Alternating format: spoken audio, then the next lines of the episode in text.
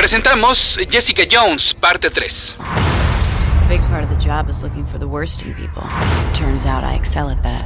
Más secretos sobre Jessica Jones serán revelados en este podcast. Escuchas. Escuchas un podcast de Dixo. Escuchas a Capitán Pada y sus monitos. Capitán Pada y sus monitos. Cómics y fantasía con Héctor Padilla. Por Dixo. La productora de podcast más importante en habla hispana. Mi correo electrónico es el mail de pada.dixo.com. Esto es todo seguidito, el mail de pada.dixo.com. Y mi Twitter es arroba ese auto para que ustedes sigan a ese auto. Entonces nos quedamos en que Oscorp estaban, en que en Oscorp, perdón, estaban desapareciendo personas. Esto era una gran oportunidad para que la reportera de Clarín Terry Kidder obtuviera el reportaje que le aseguraría mantenerse en el equipo del periódico. Con mucha fortuna, consiguió una entrevista con el dueño y director, Norman Osborn. Lo único que tuvo que hacer fue decir que lo estaba buscando para incluirlo en el reportaje de las 100 personas más poderosas de Nueva York. Cuando Terry y Norman estuvieron frente a frente en el piso más alto de las oficinas de Oscorp, pues la periodista atacó directo con su cuarta pregunta, cuestionándole sobre las personas desaparecidas. Norman sonrió, de manera malévola, diciéndole que lo había hecho muy bien, llegándole primero por el lado del ego, considerándolo dentro de esta lista de personalidades que movían a la ciudad. El hombre procedió a golpearla y a tomarla por el cuello hasta ahorcarla. A los pocos minutos se vio al duende verde surcar la noche, tirando desde su planeador el cuerpo de Terry en un lago de Central Park. Después de consultarlo con Luke Cage, Jessica Jones aceptó el trabajo que le ofreció Jameson para formar parte de The Pulse, y este sería el primer reportaje que publicarían. Fue el otro integrante del suplemento, Ben Urich, quien encontró un mensaje en la contestadora de Terry. Era la amiga que le había dado el pitazo de Osborne y que ahora se retractaba, y le decía que igual y había bebido de más, pero que ni le hiciera caso a eso de que le había contado sobre Oscorp. Ben sabía que si Osborne estaba involucrado, el Duende Verde estaba detrás.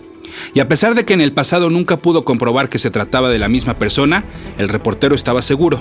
Esto quiere decir que el caso era peligroso, por lo que entonces Ben realizó una llamada. Le marcó a Peter Parker. Capitán Pada y sus monitos.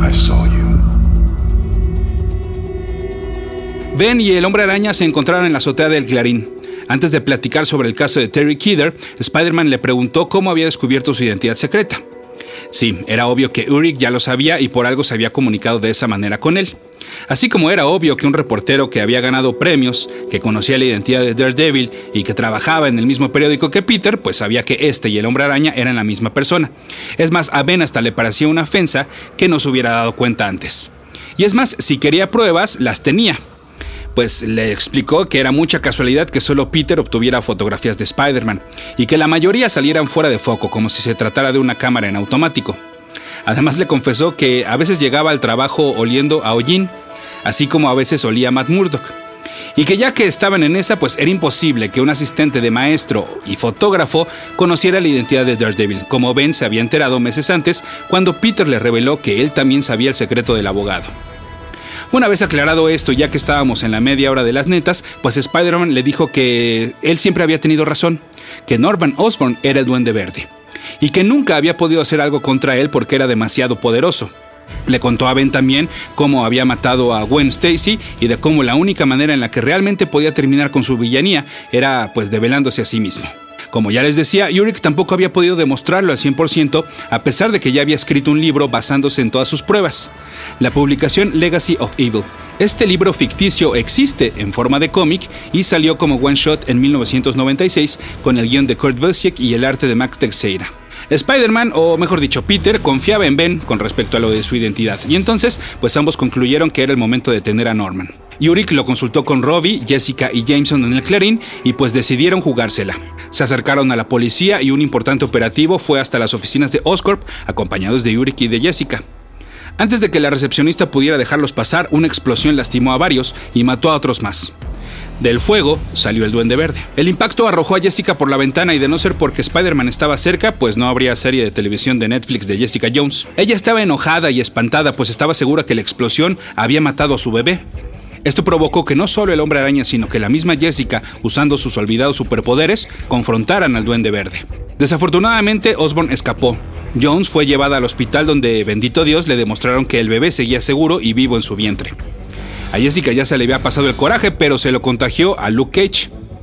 Después de que Norman salía eh, de dar una conferencia perdón, de prensa eh, asegurando que iba a demandar al Daily Bugle por sus calumnias, su auto fue interceptado por Cage, quien literal lo cargó y provocó que Norman usara alguna de las armas del duende, como sus bombas calabaza. Spider-Man llegó a la pelea, la cual terminó muy pronto, ya que Cage casi le deshace la cara a Osborn. Gracias a los reporteros y a los superhéroes, por fin, la identidad del duende verde era pública y Norman Osborn estaba en la cárcel. Capitán Pada y sus monitos. Esto es una de las cosas que más me llamaron la atención del cómic de The Pulse en su momento, de cómo, pues, dos eventos muy importantes en la historia de Spider-Man, es decir, que por fin supiera que Yuri conocía su identidad y de que pudieran meter a Norman a la cárcel, eh, pues ocurrieran no en un título del Hombre Araña, sino en este, el cual pues estoy seguro que a pesar de que cada uno de estos cinco números aparecía Spider-Man en la portada, no creo que mucha gente comprara este The Pulse en comparación pues con los demás cómics de, del Hombre Araña. Así entonces, pues este primer arco terminó, como ya les decía, en el número 5 y también significó la salida del dibujante Mark Bagley para darle paso a lo siguiente. El número 6 comenzó un arco que estuvo relacionado con Secret War. Ya les había comentado de esta aventura con el guion de Bendis y los dibujos de Gabriel Delotto. Nick Fury había reclutado un pequeño y selecto grupo de superpoderosos para encargarse de una misión extraoficial que no podía ser respaldada en el papel por Shield, pues se iban a meter en líos diplomáticos. O sea, pues un martes cualquiera para el tipo del parche en el ojo. Como dato curioso, uno de los integrantes de esta misión fue Daisy Johnson, o sea, Quake, o sea, la chica que seguramente ustedes ubican como Sky en la serie Agents of Shield. Así es, su primera aparición fue en el Secret War número 2. Bueno, pues entonces eh, dentro de The Pulse vimos eh, con los lápices de Brent Anderson en el número 6 cómo las consecuencias de aquella misión habían regresado para morderles el trasero a los involucrados. Y las primeras víctimas fueron Cage y Jones, cuando una misteriosa mujer los estaba esperando en su departamento y de repente explotó. Una vez más, pues este altercado preocupó mucho a Jessica, sobre todo por su bebé, pero cuando vio que todo seguía bien, lo siguiente fue preocuparse por su novio, quien había absorbido pues gran parte del impacto. Por si fuera poco, ocurrió otra explosión en el hospital donde estaban y ahora Cage estaba desaparecido. Gran parte de esta historia de The Pulse, simplemente llamada Secret War, se trataba de Jessica buscando a Cage apoyándose en Yurik. Es de hecho en el Clarín donde se lleva una gran decepción cuando sus jefes le indican que ellos no pueden hacer nada por darle más información, ya que cuando Shield está involucrado en algo, lo mejor que ellos pueden hacer es mirar hacia el otro lado y no cuestionarse. Todo claro, pues con la bandera de que lo están haciendo por salvar al país o al mundo. Toda esta búsqueda y esfuerzo, pues recordemos que es una mujer embarazada, hacen que Jones se desvanezca y que su momento de inconsciencia sea aprovechado por Hydra, quienes la capturan y le ofrecen que forme parte de esta organización terrorista.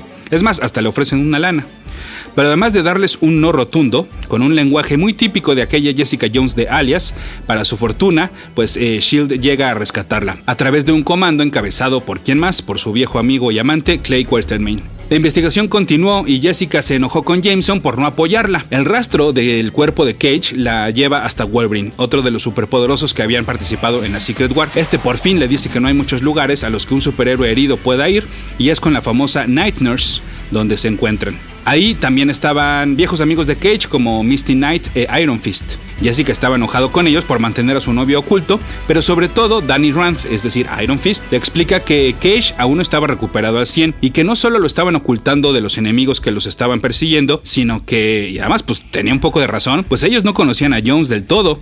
La relación entre Luke y James era sólida, sí, pero nada más entre ellos dos. A sus amigos les faltaba conocerla y saber que podían confiar en la nueva novia de su amigo. Pasada esta prueba, la pareja volvió a reunirse y así terminó el segundo gran arco de The Pulse. En el número 9, y cuyos lápices en la segunda mitad fueron de Michael Lark.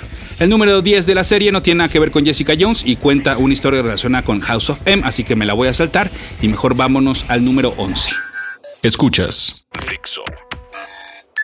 Los lápices de los últimos números de The Pulse corrieron a cargo de un ahora viejo conocido por todos nosotros, Michael Gaidos. Sí, aquel que fuera el dibujante de Alias. Y es que, ¿quién mejor que él para narrar el arco conocido como Fear?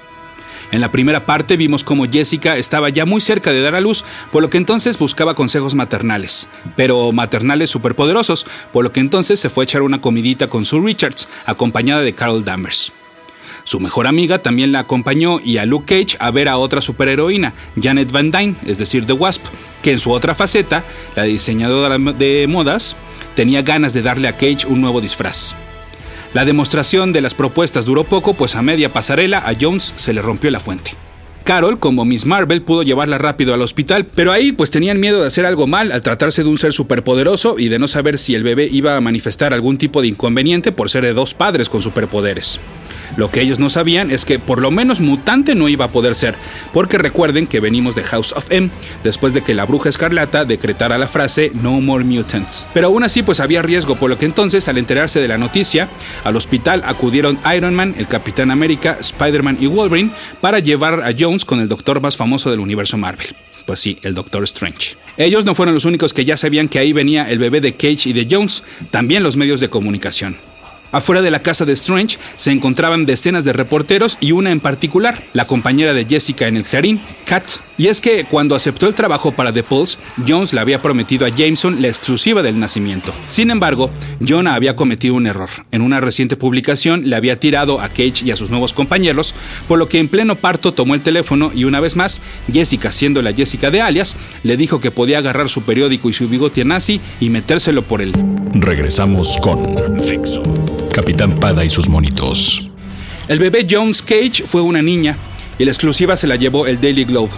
A los pocos minutos de haber nacido, Luke le propuso matrimonio a Jessica, pero esta no supo qué contestar de inmediato.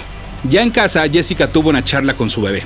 Le platicó todo lo que sentía por Cage, así como este, eh, pues ya le había dicho que iba en serio, que quería estar con ella para siempre, y que además, bueno, pues Jessica confesó que tiempo después de haber dejado de ser Jewel, había adoptado otra identidad de superheroína.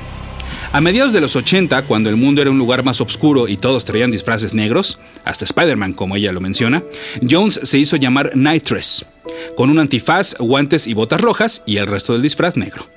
Su primera misión consistió en detener un operativo de The All, el enemigo de Daredevil y del Hombre Araña. ¿Se acuerdan eh, seguramente de aquella aventura que ya les platiqué del arácnido con la gata negra y el Doctor Pulpo? A esta redada también habían llegado Powerman, o sea, Luke Cage y su inseparable compañero Iron Fist. Sin mayor esfuerzo, salvo una herida de navaja que se llevó Jones, detuvieron el búho. Pero había un inconveniente.